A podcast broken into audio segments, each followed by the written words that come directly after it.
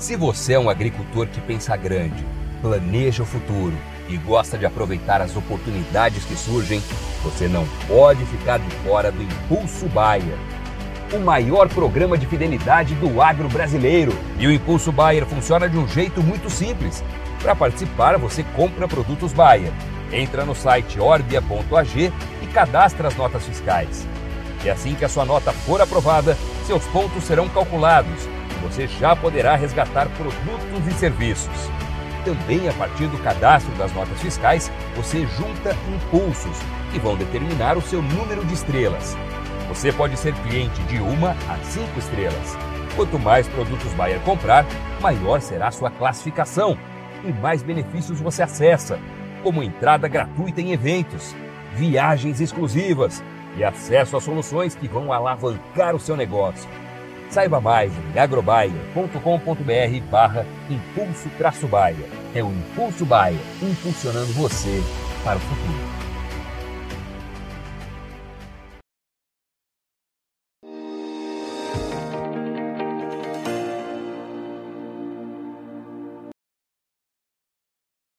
E uma decisão do Supremo Tribunal de Justiça definiu que o comprador de um imóvel rural também será é, responsável também vai responder por eventuais danos ambientais. É isso mesmo. Eu estou até aqui baseada numa informação que parte do portal direitoagrário.com, que é liderado ali, entre outros profissionais, pelo Dr. Albenir Cherubini, que é especialista em direito agrário. E a notícia diz o seguinte: reproduzimos abaixo uma notícia publicada do site do Superior Tribunal de Justiça que analisou a responsabilidade civil ambiental do comprador de um imóvel rural, definindo em si síntese que a responsabilidade civil, civil por danos ambientais é propter rem, objetiva e solidária. O que, que isso quer dizer? O que, que isso significa para o produtor? O que, que isso significa, significa para quem está comprando uma propriedade rural? E é isso que justamente o Albenir, que já está conosco nessa sexta-feira, vai nos ajudar a entender melhor. Albenir, boa tarde. Seja bem-vindo mais uma vez ao Notícias Agrícolas. É sempre um prazer ter você conosco, principalmente em momentos onde a gente precisa esclarecer situações e medidas e decisões como estas. Boa tarde, Carla. É um prazer estar aqui novamente com você aí participando do Notícias Agrícolas. Albenir, quando a gente olha para essa, essa decisão, primeiro quero entender de ti o que ela significa na prática, o que é, quer dizer é, é, propter rem, né, quando a gente pensa no, no, no juridiquês, e mais do que isso, o que isso significa para o produtor rural nesse momento. Bom, vamos, vamos, vamos eliminando o juridiquês. Propter rei é um termo latino, né? É, que significa é, é um dever associado a uma coisa. É, qual é a coisa no, na, que a gente está falando aqui? Um imóvel rural. Então a gente fala de uma obrigação é, transmitida para o é, proprietário da, do domínio daquele imóvel rural. Então, no caso do produtor rural a situação dizia a respeito, que deu origem a esse julgado, foi é, algo é, relacionado ao cumprimento das obrigações ambientais do Código Florestal. Houve uma transação ali, é, no, no, caso concreto, e, é, e depois se questionou de quem que era a responsabilidade, pois o imóvel acabou sendo é, vendido, sendo que o proprietário antigo ele tinha uma obrigação de de fazer uma recomposição de um dano florestal cometido e o proprietário, uh, depois o adquirente, o novo proprietário, uh, também questionou essa relação de quem, quem caberia pagar ou não pagar pelo cumprimento daquela obrigação ambiental. E aí é uma situação recorrente, né? É, por conta disso, foi levado para um rito específico, que se chama Rito dos Recursos Repetitivos, que é um julgamento qualificado realizado pelo STJ, e esse julgamento ele acaba eh, formando um, aquilo que a gente chama de precedente vinculante, pelo qual os tribunais de, do Brasil inteiro, a partir de agora, vão ficar uh, adstritos a observar esse entendimento. E esse entendimento diz assim: olha, uh, no caso dessas obrigações ambientais, elas são pro terreno, ou seja, elas acompanham a coisa, acompanham o imóvel mas ela também ela é, deve ser uh, analisada de forma objetiva e solidária. Solidária entre quem? entre quem praticou o ato danoso, mesmo que seja o, anterior, é, o anterior proprietário, bem como esse, esse, esse novo proprietário adquirente, porque ele se beneficiou, segundo, a, segundo o entendimento do julgado, desse dano causado ao meio ambiente, ou ele foi omisso em não fazer a recomposição. Mas o mais importante que pela lógica da chamada obrigação de natureza própria rei, é que o adquirente da coisa ele assume é, esse dever de, de, de reparar eventuais danos pré-existentes no imóvel. Albenir, eu tô, confer... eu tô aqui, como eu falei, né, baseada nessa, nessa notícia do, do direitoagrário.com, uh, e você traz aqui algumas, alguns sinais de alerta uh, para os reflexos que isso pode ter para os contratos agrários, inclusive para quem é, arrenda terras, né? Isso muda é, e, e, traz mais responsabilidades a esses arrendatários, as coisas é, vão, vão caminhar de forma muito diferente do que já se faz hoje? É, vale, vale lembrar que obrigações ambientais ou de cuidado com, é, com o uso dos recursos naturais, ela existe desde o Estatuto da Terra, né? Exato. Específicos para o imóvel agrário. É, o que, que a gente é, chamou, é, chamou a atenção, assim, é qual vai ser o efeito prático dessa, dessa decisão é, para o dia a dia dos produtores rurais? Bom, em primeiro lugar, a gente vai observar a questão da compra e venda dos imóveis, né? Então, vai impactar diretamente um dever de, de, de zelo, de, de cuidado, de diligenciar cuidados referentes à, à observância, ao cumprimento das normas ambientais quando vai fazer uma transação de um imóvel rural. Né? Então, isso aí, isso aí é um cuidado que a gente reforça. Também não seria nenhuma novidade. É, hoje, tem uma situação é, também bem recorrente, que são as chamadas operação de MA, é, que basicamente são aquisições e fusões entre empresas, porque é, nós temos no, no, no, mundo agro hoje também uma participação muito sólida de empresas, né? ou grupos em, é, empresariais, famílias de, de, produtores que se estruturam em grupos, e por vezes o objeto deles é a aquisição é, de fazendas, né? de imóveis rurais. Então, é, nesse tipo de operação vai é, exigir cada vez mais um, um olhar atento para esse tipo de situação. Existe ou não existe passivos ambientais, pois eles se transferem para esse adquirente. Aí é, é, é também é importante é, observar, chamar atenção para os corretores, também nesse sentido, corretores de imóveis, ou quem participar das transações, né? Alguém... E aí é o seguinte... Pois não, por favor, por favor. Não, e eu ia comentar, e, e, mas eu poderia fazer uma transação imobiliária mesmo sabendo a existência, é, havendo dúvida, aí até eu faço no comentário lá, chamando a atenção que no mundo é, corporativo, principalmente naquelas operações que envolvem obrigações é, é ambientais e empresariais, existe já de longa data é, expedientes jurídicos para garantir mais segurança também para os contratantes, que as chamadas cláusulas de, de, de, de scroll, é, que é basicamente você reserva é, um valor que você deveria pagar por aquele, por aquele bem, né? É, para fazer, para fins de fazer investigações da regularidade ambiental daquele imóvel, é, e aí, ou, ou, também para sabendo que existe para é, recuperação daquele, da, da, da, daquele é, com os gastos que vai ter para recuperação daquele dano ambiental, né? Então isso aí já é recorrente, é um instrumento das operações de direito ambiental empresarial que pode ser observado. E depois, cara, a, que a gente falou, foi um possível reflexo de uma tensão, de uma um efeito reflexo que vai ter nos contratos agrários, especialmente no, nos arrendamentos rurais. Eu te pergun era exatamente isso que eu te perguntar. Se a, a, transação imobiliária ela podia acontecer mesmo com, com essa identificação desses danos, como é que isso, isso ocorreria. Então, tá entendido. Uh, Albenir, uma, uma medida como essa do Supremo Tribunal de Justiça, ela vem como um reforço da necessidade que, que o produtor tem de manter a documentação da sua propriedade sempre em dia, uh, e isso vale justamente para esses momentos de transação. Uh, esses laudos técnicos, esse, esse dossiê da propriedade, a gente estava falando na última, numa das últimas entrevistas que nós fizemos, a gente falava, por exemplo, sobre invasão de propriedade. Você dizia, é muito importante que a documentação da propriedade esteja sempre em dia. É mais ou menos por aí. Para uma situação como essa, é semelhante?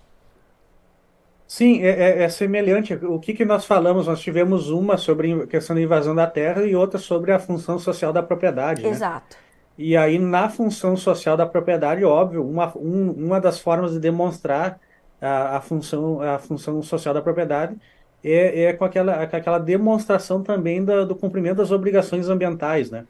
Então, é sempre importante os produtores terem em mente é, é, que eles precisam manter essa documentação, né? Qual seria a documentação básica? O, o, o, o CAR, Cadastro Ambiental Rural, né? É a principal delas. Aí também, é, quem, quem, quem, quem objetivar, por exemplo, fazer uma transação dessa, claro, contratar um profissional que faça uma verificação desse imóvel, faça uma vistoria antes para ver se, se existe alguma situação que pode, possa caracterizar um, um, um, dano ambiental ali. Então, são, são diligências que esses, é, que esses, é, que esses é, compradores e vendedores devem ter a, atenção. Albenir, é, o que, que a gente, é, ou a gente consegue trazer alguma orientação para o produtor? A gente está com essa notícia aqui, que depois, quando a nossa entrevista entrar na íntegra, eu já vou fazer é, o trabalho de linkar tudo, porque você traz aqui o acórdão, a decisão na íntegra do STJ, a gente consegue dar alguma orientação a mais para o produtor para que ele fique atento a essa última decisão do STJ. É, a gente tem que dar mais alguma orientação complementar, porque eu quero puxar uma outra pauta contigo também nessa nossa entrevista. Eu gostaria, Carla, só de complementar o raciocínio com relação ao arrendamento, né? Pois não. Porque, é, por que, que isso aí é, vai trazer um, uma, um reflexo, um efeito reflexo na questão dos arrendamentos. É, nos arrendamentos, como a, a gente sabe que, é, que tem proprietários, é, muitos proprietários que, que arrendam suas terras, é, eu gostaria de salientar a importância desses proprietários em fazer a fiscalização dos seus imóveis com relação ao, ao cuidado que o arrendatário está tendo com o cumprimento das obrigações ambientais justamente por reflexo da característica da responsabilidade própria terreno, né? Porque é, tudo que fizer o, o, o, arrendatário em termos de dano uh, ao meio ambiente, na, na esfera da, da, da, chamada responsabilidade civil ambiental, esse proprietário ele também vai ser solidário, né? Uh, a, a, fazer aquela, a, a, aquela, aquele o, o cumprimento da, da, reparação do dano ambiental. Sim. Então ele também vai ser solidário nisso. Então a, a importância dos arrendadores fazer, é, ter o hábito, criar, criar esse hábito de, de, de fazer fiscalização nos imóveis. Né? E, é, isso aí é fundamental para evitar surpresas e, de, e depois é, ser surpreendido com gastos com reparação do meio ambiente. Bom, então aos amigos que estão nos acompanhando, como uh, o Albenir colocou aqui. A gente tem ali algumas, alguns pormenores, alguns detalhes. A gente vai deixar tudo descrito para vocês abaixo dessa entrevista. Se você está chegando agora, mudou, veio a decisão do STJ, o Albenir explicou, a gente vai deixar depois tudo detalhado para vocês também. E eu disse que eu queria mudar um pouquinho a pauta, porque também nessa sexta-feira, dia 20 de outubro, saiu na Agência Brasil um novo levantamento da instituição MAP Biomas, uh, que aponta, né, Albenir, é, a manchete da Agência Brasil é esta: Brasil perde 15% de florestas naturais em quase 40 anos e a linha fina vem como? Rede atribui perdas ao avanço da agropecuária no país. Por que, que essa manchete não não está condizente com a nossa realidade, Albenir?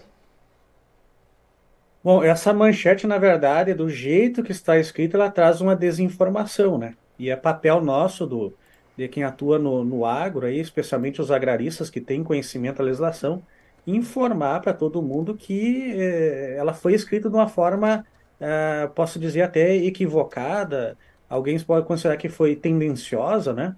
Pelo seguinte, uh, o recorte de 40 anos é um prazo muito, muito longo. E aí o que, que aconteceu? A gente sabe que houve todo um avanço da fronteira agrícola para regiões do centro-oeste, para regiões do Mato Piba, e é, for, foram feitas é, é, cortes das, da vegetação nativa, mas de forma lista. A gente precisa diferenciar o que, que é desmatamento lícito do desmatamento ilícito. É, é sabido também que sempre que a gente tiver uma propriedade rural caracterizada como um imóvel agrário, que é uma unidade econômica produtiva, ou seja, um imóvel que tem o fim de produzir, é óbvio que o produtor rural ele tem o direito de desmatar aquela área, fazer a abertura das áreas, para depois é, realizar a atividade agrária de, de, de agricultura, de pecuária, de plantio de florestas plantadas, né? Mas é, essa abertura ela vai se dar em conformidade com a legislação ambiental. A gente, a gente vai lembrar que o Código Florestal já traz ah, umas regras bem, bem rígidas para a área de preservação permanente, reserva legal, em algumas localidades também o chamada área de uso é, restrito. Né? Então, então, é, do jeito que foi falada essa informação, ela parece é, que o agro é, simplesmente destruiu a natureza, e não é verdade. Na verdade, foi uma expansão para a implantação dos imóveis agrários, algo que trouxe é, prosperidade, é, trouxe desenvolvimento é, para o interior do Brasil, deslocou o eixo da economia que anteriormente estava concentrado nas regiões do, do litoral e trouxe para o interior, e hoje a gente vê a expansão de grandes cidades do interior, é, é, grande desenvolvimento.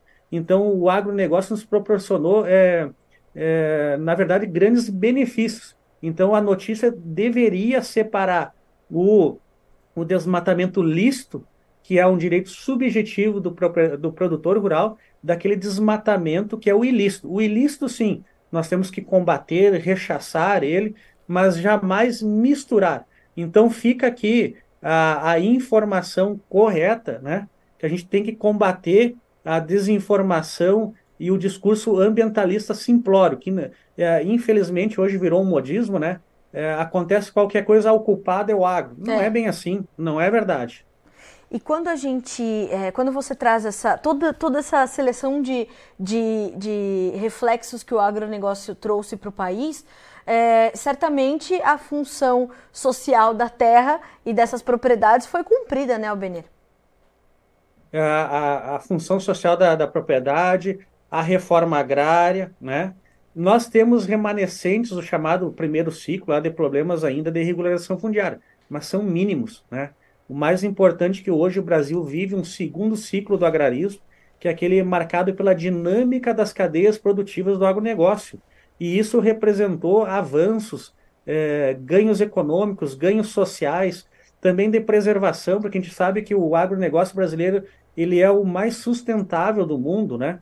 Então, é, então não, não podemos fazer um, passar uma mensagem dessa para o público geral como se, se o desmatamento por si só fosse algo ruim, fosse algo prejudicial. Não, o, é, o que é ruim é um desmatamento ilegal, é aquele desmatamento feito em áreas públicas, em unidade de conservação, porque o discurso hoje confunde muito o papel que exerce um imóvel agrário, que é a unidade econômica produtiva, com unidade de conservação, que são coisas completamente diferentes. E isso a gente tem que passar para a sociedade explicar de forma técnica até mesmo para combater a desinformação contra o agronegócio. E uma notícia como essa, é, ela deveria conter também o dado de quanto a produção agropecuária ocupa do território nacional, né, Albenir? Exatamente, bem como o fato que a, a maior, como a própria notícia refere ali, os dados, a, a maior parte do desmatamento foi, foi realizado entre a década de 80 e 90. Quando, lembrando que no ano de 1997, o Brasil passou, é, se tornou autossuficiente e, e despontou é, no cenário internacional como um player exportador da, dos produtos de origem animal e vegetal. E isso só cresce cada vez mais, destacando o papel do Brasil hoje, é, o papel dele importantíssimo para fins da, da própria segurança alimentar em termos planetários. É, até bem recordo que você, Carla, fez uma belíssima é, reportagem na época da pandemia ainda sobre, é, sobre o papel da alimentação do mundo, a, a, produção, e aquilo foi belíssimo. Né? Até gostaria de deixar uma sugestão que, ao final da edição da, da, da parte escrita aqui da divulgação é, também constasse aquele seriado que você fez de forma magnífica. Obrigada, Almenir. Realmente, eu tenho muito orgulho daquele trabalho e acho que ele faz é, ele cumpre um papel importante de responder algumas perguntas básicas, principalmente para quem não trata desse assunto como nós, que falamos sobre isso diariamente, 24 horas por dia a gente está tratando disso. E aquele material foi justamente para responder algumas perguntas para essa, essa esfera da população, que não tem esse entendimento. A gente está falando de 30% do nosso território, né, Albenir? E a gente tem 60, mais 60% do nosso território preservado. Em outros países a gente não vê uma coisa tão nem próxima disso e a gente não consegue ter uma resposta que, que chegue é, na grande mídia que vá causar uma manchete tão positiva quanto essa é, é incompleta, para a gente não dizer inverídica, né? Incompleta, uma desinformação. A gente não tem espaço para fazer uma manchete positiva sobre a preservação que é inerente à produção, né? Exatamente. E também a gente tem que passar a mensagem para quem é quem é da, da, parte da população urbana que, que ainda não conheça a, a verdadeira a realidade do agronegócio brasileiro, com a realidade de trabalho, de produção, de preocupação com o meio ambiente, e tem que se dar por conta que hoje a população urbana brasileira, ela majoritariamente é, reside nas cidades, né? E essa população, ela depende do produtor rural para se alimentar e não apenas para, para alimentação, para o, os produtos de origem animal e vegetal que ela consome durante o dia a dia, Exato. para a fibra da, da, da do, do, vestuário, biocombustíveis e tudo mais. E uh, por quê? Porque a, quem mora na cidade não tem capacidade de produzir os próprios alimentos e os próprios produtos de origem. Então há uma claro. dependência. E hoje, cada vez mais, a gente vê uh, que, a, uh, que a economia brasileira está cada vez mais ligada com o agronegócio. Então, a gente não pode mais endossar essa separação de, de, de cidade contra o agronegócio. Não, não tem mais isso. Hoje está tudo inter, uh, interligado. Até eu aproveito, Carla, para falar de uma postagem é, brilhante do colega Francisco Torma, é, que fez uma reflexão sobre as derrotas do Brasil no futebol. Que, que se questionou: o Brasil ainda é o país do futebol? Bom, isso a gente, pelo desempenho atual da seleção, não está sendo. Porém, o Torma destaca: se o Brasil não é o país do futebol, ele é o Brasil do quê? É o país do agronegócio. E disso a gente tem que se orgulhar. É verdade, concordo 100%. Ó, Benito, quero muito te agradecer por trazer principalmente essa informação para nós, é, né, chegando até mim para eu poder espalhar então para nossa audiência e principalmente por trazer esses esclarecimentos sobre essas duas pautas que são de extrema importância para o nosso dia a dia. Você sabe, as portas estão sempre abertas para ti, para o time todo do direito agrário e a gente está aqui para isso, para compartilhar conhecimento. Obrigada mais uma vez, Albenir. Obrigado, um abraço para vocês do Notícias Agrícolas e meu especial agradecimento aos produtores rurais brasileiros que nos acompanham aqui no Notícias Agrícolas. É isso mesmo. Bom final de semana para você, bom descanso. A gente continua a se falar, meu amigo. Até a próxima. Até a próxima. Pois é, senhoras e senhores, duas pautas importantes, portanto, essa decisão do STJ sobre a questão do dano ambiental, que agora passa a ser de responsabilidade também do comprador de um imóvel rural. Então, se você é arrendatário e se você está ali com contratos sendo formados, tenha atenção, veja o que muda com essa decisão do STJ. A notícia já está disponível para você, a decisão completa aqui no Notícias Agrícolas, bem como eu vou deixar também tudo descrito aqui abaixo da entrevista do Albenir, tão logo ela esteja no portal. Mais do que isso, essa, essa manchete né, da Agência Brasil falando dessa perda de 15% das nossas florestas naturais em 40 anos. Primeiro, um recorte muito longo, 40 anos, para a gente entender a fundo. Faltam ali outras, outros dados, mas principalmente os dados de quanto essas supressões de áreas ambientais foram é, é, lícitas, né, legais, permitidas para que houvesse, portanto, a implementação, a implantação dos imóveis rurais e a produção de alimentos, fibras e energia nesse país. Então, Albenir explica e é, traz o que falta nessa manchete da Agência Brasil. A gente fica por aqui com, essa, com esse boletim, mas na sequência tem mais informação, informações chegando para que você seja sempre o produtor rural mais bem informado do Brasil. Notícias agrícolas, informação agro-relevante e conectada.